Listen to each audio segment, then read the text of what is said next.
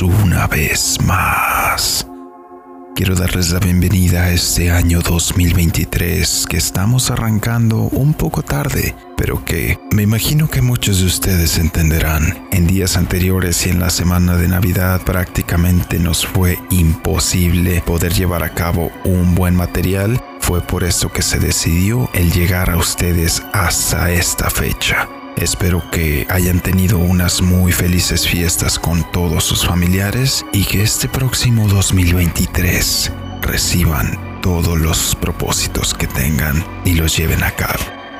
Pónganse los auriculares, suban el volumen y apaguen la luz porque están a punto de escuchar historias y relatos en el umbral de la noche. Comenzamos.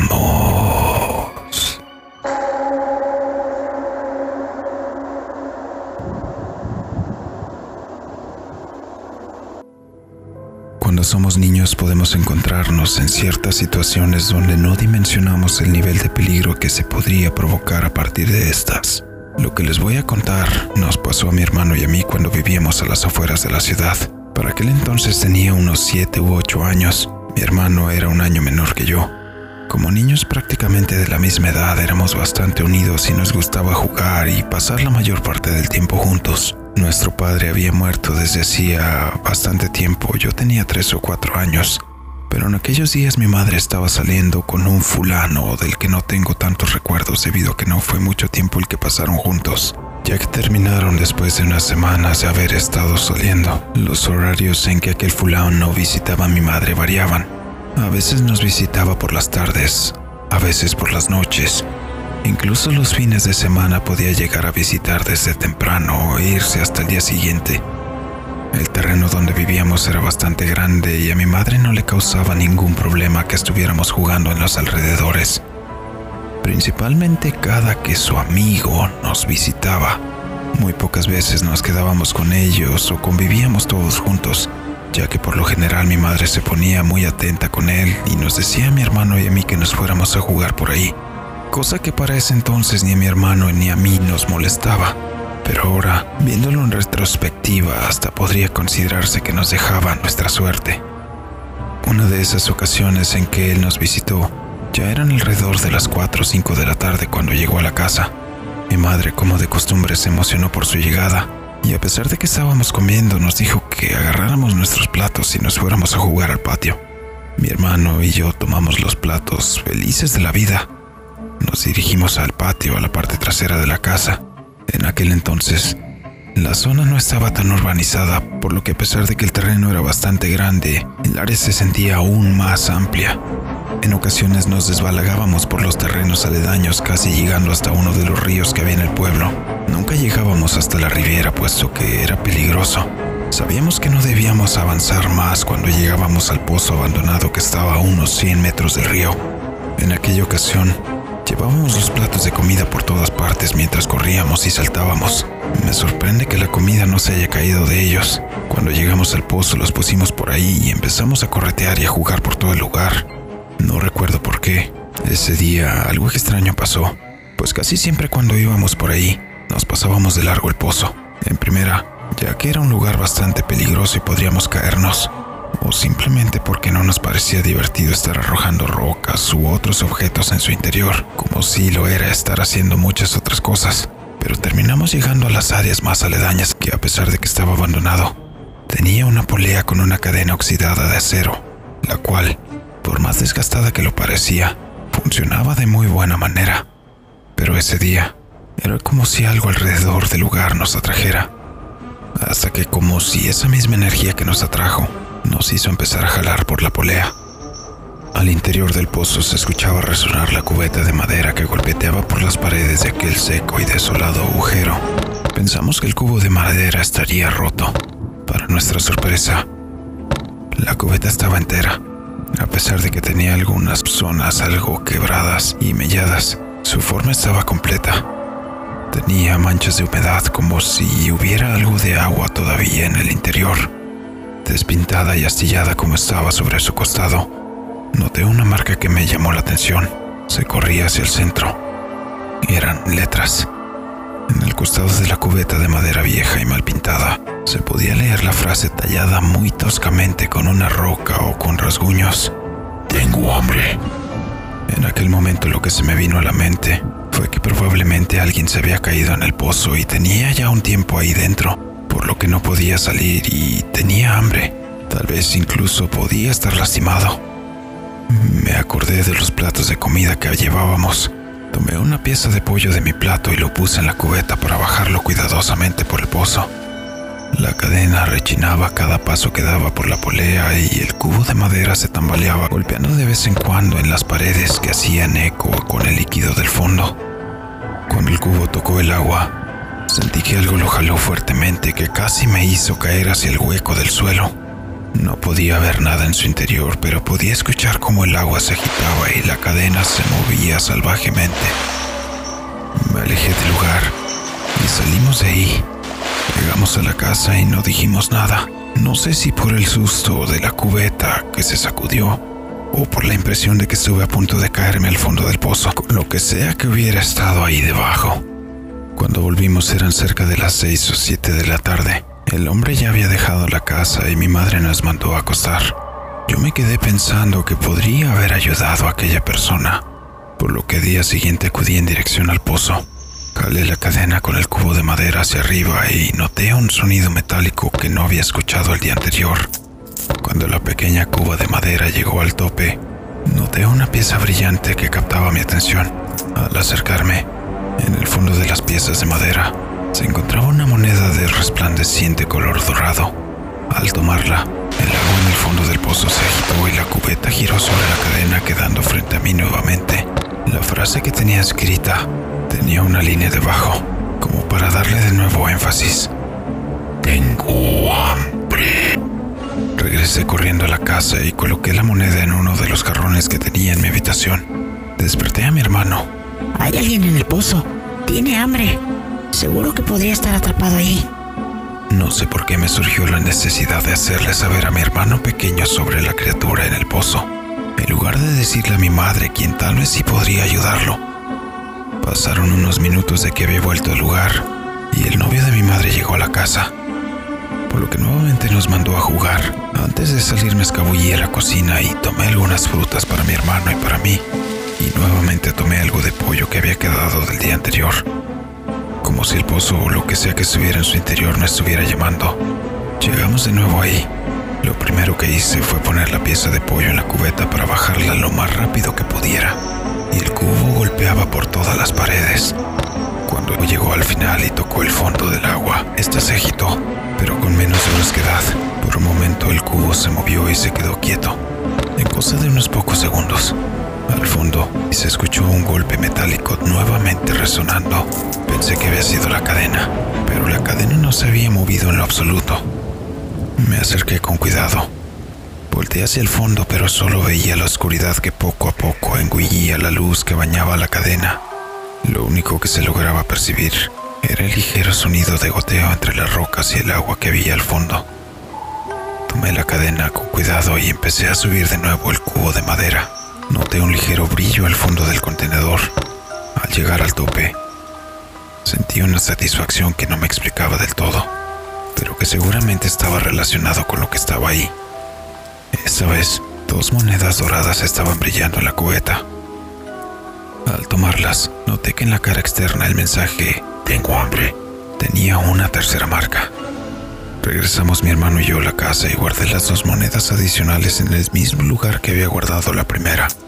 Estuve a punto de ir por más comida para llevarle lo que sea que estuviera guardando al fondo de aquel hueco en el suelo, pero mi madre me interceptó diciendo que necesitábamos arreglarnos. Salimos a pasear. El día pasó con normalidad. Jugando con mi hermano por todo ese rato, me olvidé de aquella cosa. Sin embargo, cuando volvimos a la casa, como de golpe, la necesidad de acudir a su llamado me empezó a embargar.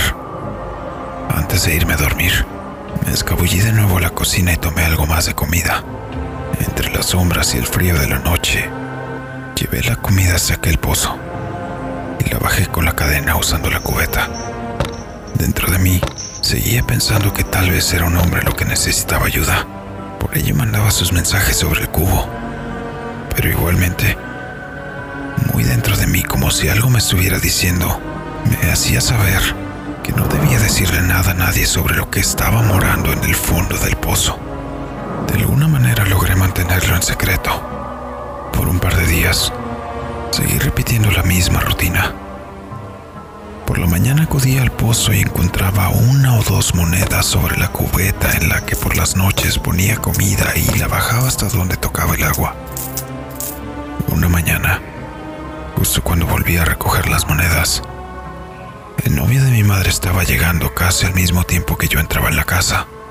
Me vio con curiosidad como una de mis manos llevaba un par de monedas doradas. Se extrañó. El resto del día, extrañamente, en comparación con los otros, el fulano insistió en que jugáramos con él. En varias ocasiones me preguntó qué había sido de aquella figura dorada que tenía cuando llegaba. No le dije nada. Insistió en quedarse el resto de la noche en la casa. Mi madre lo vio con buenos ojos. Se encerraron en su cuarto por un rato y yo aproveché para llevar comida nuevamente al pozo. Sin darme cuenta, el hombre me siguió. Todavía no era de noche completamente. Dejé la comida y regresé rápidamente para tratar de no levantar sospechas con mi madre. Mientras regresaba, vi al hombre de pie a unos metros de mí, viéndome con muy especial atención. Me preguntó qué estaba haciendo, que había bajado al pozo. Pero le dije que yo solo estaba jugando, a lo que él obviamente no me creyó. Sin embargo, no hizo mayor esfuerzo por indagar sobre la situación u obligarme a que le dijera la verdad. Ambos volvimos a la casa sin ningún inconveniente. Esa noche me sentía bastante inquieto de que el hombre pudiera llegar a descubrir lo que sea que estuviera en el pozo y que llegara a tratar de sacarlo. Probablemente sería lo mejor, pero de alguna manera, que aquello llegara a pasar me causaba bastante inquietud. No sabía qué es lo que me pasaría a mí. Se me cuestionaría del por qué no mencioné que había alguien ahí abajo desde hacía unos días. Todo lo que pasó más de esa noche, no pude dormir muy bien que digamos. A primera hora en la mañana, como si la criatura bajo el pozo me estuviera llamando, caminé hacia el lugar para recoger la moneda que usualmente aparecía por las mañanas. Sin darme cuenta, el amigo de mi madre se percató cuando me paré y nuevamente me siguió. Cuando volví a la casa no había notado que me estaba siguiendo. Casi, casi hasta que guardé la moneda. Repentinamente me tomó de la mano y me arrebató la moneda dorada. Con que esto es lo que estás sacando del pozo, dijo con tono de enojo y avaricia. Me dijo que le enseñara cómo hice para sacar la moneda de aquel lugar, que lo haría rico. Yo, por mi miedo, no supe decirle que no. No sabía cómo explicarle que simplemente las monedas aparecían luego de haber respondido el llamado de alguien que tenía hambre. Esa mañana, el hombre no se me despegó ni un minuto. Cuando mi madre se levantó, disimuló bastante bien sus intenciones e incluso la convenció de llevar a mi hermano a pasear con ella, diciendo que él se divertiría conmigo. Probablemente mi madre estaba demasiado enamorada de él pues no lo vio con malicia y de inmediato aceptó. Pasado el mediodía, mi madre y mi hermana se fueron en dirección al pueblo y el fulano me llevó a jugar en dirección al pozo. Recuerdo bien que el día tenía un sol abrasador. Hacía mucho calor. Yo me sentía nervioso de cómo podría reaccionar el hombre cuando no supiera explicarle cómo es que había estado obteniendo aquellas monedas. Los pájaros cantaban y el viento refrescaba de vez en cuando con ligeras ráfagas que se escuchaban a través de los árboles. Sin embargo, cuando estábamos por llegar al pozo, el clima se había tornado frío y escabroso. A pesar de que el sol seguía brillando en lo más alto, los rayos se colocaban a través de las copas de los árboles provocando diversas zonas con brillos espectaculares, además del clima frío que se sentía. Repentinamente el sonido del viento entre las ramas y las aves cantando se había dejado de percibir. El cierto nerviosismo que sentía de estar dirigiéndome al pozo con aquel hombre se había disminuido considerablemente. Era como si lo que sea que haya estado ahí dentro me estuviera transmitiendo algo. No sé explicarlo. pero tal como las otras veces me había sentido atraído al lugar, en esta ocasión me estaba tratando de tranquilizar. El hombre llevaba ropas ligeras de color amarillo y una pala en su mochila con la intención de guardar ahí todo lo que pudiera llegar a encontrar parecido a lo que aquellas monedas que yo había encontrado. Al arribar al lugar, el frío era bastante notorio y el sonido del exterior se había extinguido casi por completo. La expresión del hombre era de completa avaricia. Arrojó la mochila al suelo y tomó la pala dirigiéndose a mí. ¿De dónde sacaste las monedas? ¿De dónde las sacaste? Muéstrame. La desesperación en su voz era notoria y yo no sabía cómo explicarlo. Por lo que solo le dije que algo las ponía en la cubeta desde el fondo del pozo. Su reacción fue de completa incredulidad. Me soltó el brazo con un signo despectivo que casi me hizo caer de sentaderas al suelo. Si algo las puso ahí desde el fondo, entonces en el fondo está el resto. Lo dijo en un tono bastante avaricioso, por lo que se acercó al pozo y empezó a inspeccionar la firmeza de la polea y las cadenas que estaban ahí. Al hacer algunas pruebas, decidió meterse en el hueco para cerciorarse por sí mismo qué es lo que había en el fondo del lugar. La cadena resonaba mientras el fulano con una técnica casi innata de rapel bajaba con gran destreza. Yo me quedé a unos metros pensando en qué podría haber ahí abajo, si por fin aquella persona podría estar saliendo o ser salvada. Sin embargo, creo que mi perspectiva estaba bastante equivocada, pues a los pocos segundos de que el hombre hubiera bajado y se escuchara que sus piernas tocaban el agua, unos sonidos de salpiqueteo violento comenzaron a resonar. La cubeta golpeteaba por todas las paredes del pozo y unos gritos desgarradores emanaron de lo más profundo de aquel hueco. Mi corazón se aceleró y no sabía qué hacer. Así que lo único que se me ocurrió fue salir corriendo de ahí mientras mis espaldas escuchaba cómo el eco de los gritos de terror y desesperación del hombre llenaban todo el lugar. Fue hasta que casi llegué a la casa cuando por fin dejé de escuchar aquellos gritos. Incluso hoy en día que los escribo, esto me eriza la piel simplemente al traerlo de nuevo a mi mente. No quería volver al lugar o siquiera considerar la idea de estar cerca de ahí.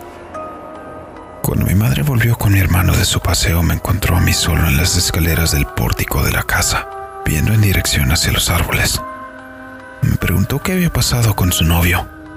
Lo único que se me ocurrió responderle en ese momento fue que me dijo que se tenía que ir, que me había traído de regreso a la casa.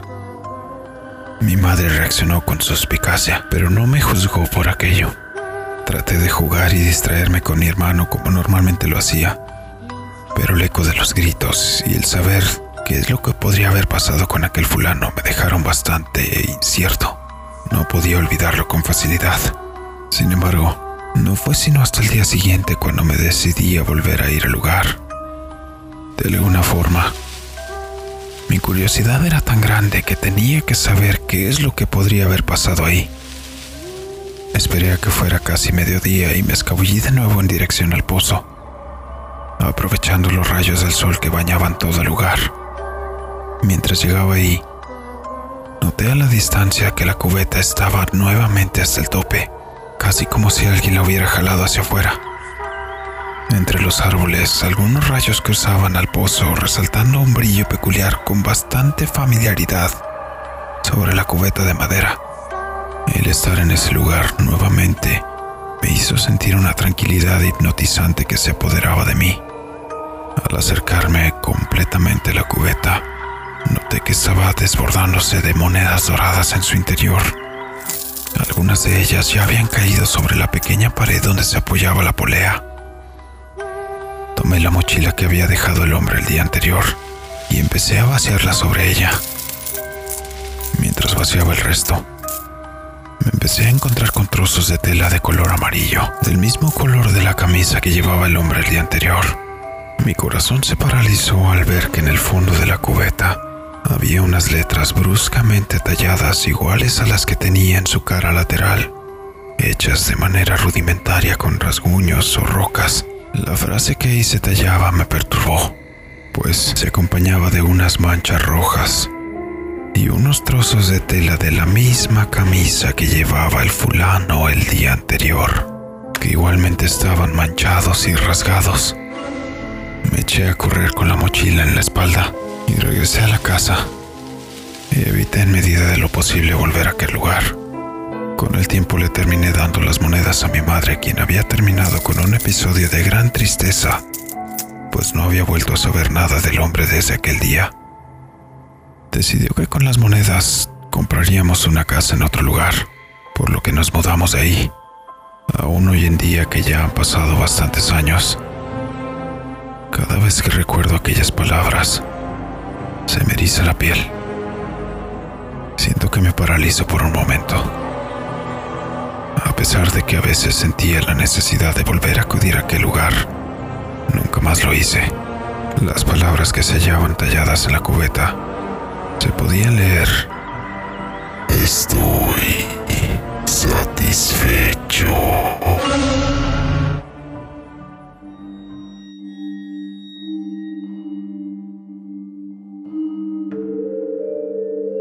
Y así llegamos al final de esta historia. Bastante aterradora la experiencia que vivió esta persona aún siendo un niño.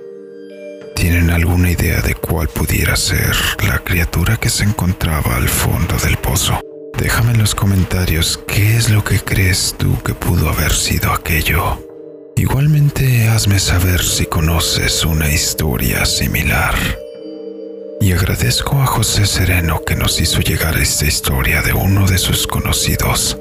En la descripción podrás encontrar todas nuestras redes sociales para que nos apoyes y sigas en ellas, especialmente en YouTube, suscribiéndote, dándole un like y compartiendo para de esa manera poder seguir trayendo contenido a todas las plataformas. Igualmente les invito a que nos hagan llegar sus relatos y sugerencias al correo electrónico dracotrx13 donde todas estas serán tomadas en cuenta con su debido respeto, sin importar qué tan corta pueda ser. A nombre de todo el equipo de historias y relatos en el umbral de la noche, les deseo sinceramente un muy feliz año y espero no volver a pasar por un episodio tan ocupado como lo fueron aquellas últimas dos semanas para no volverlos a dejar sin ninguna historia. Yo soy Draco TRX. Muchas gracias. Nos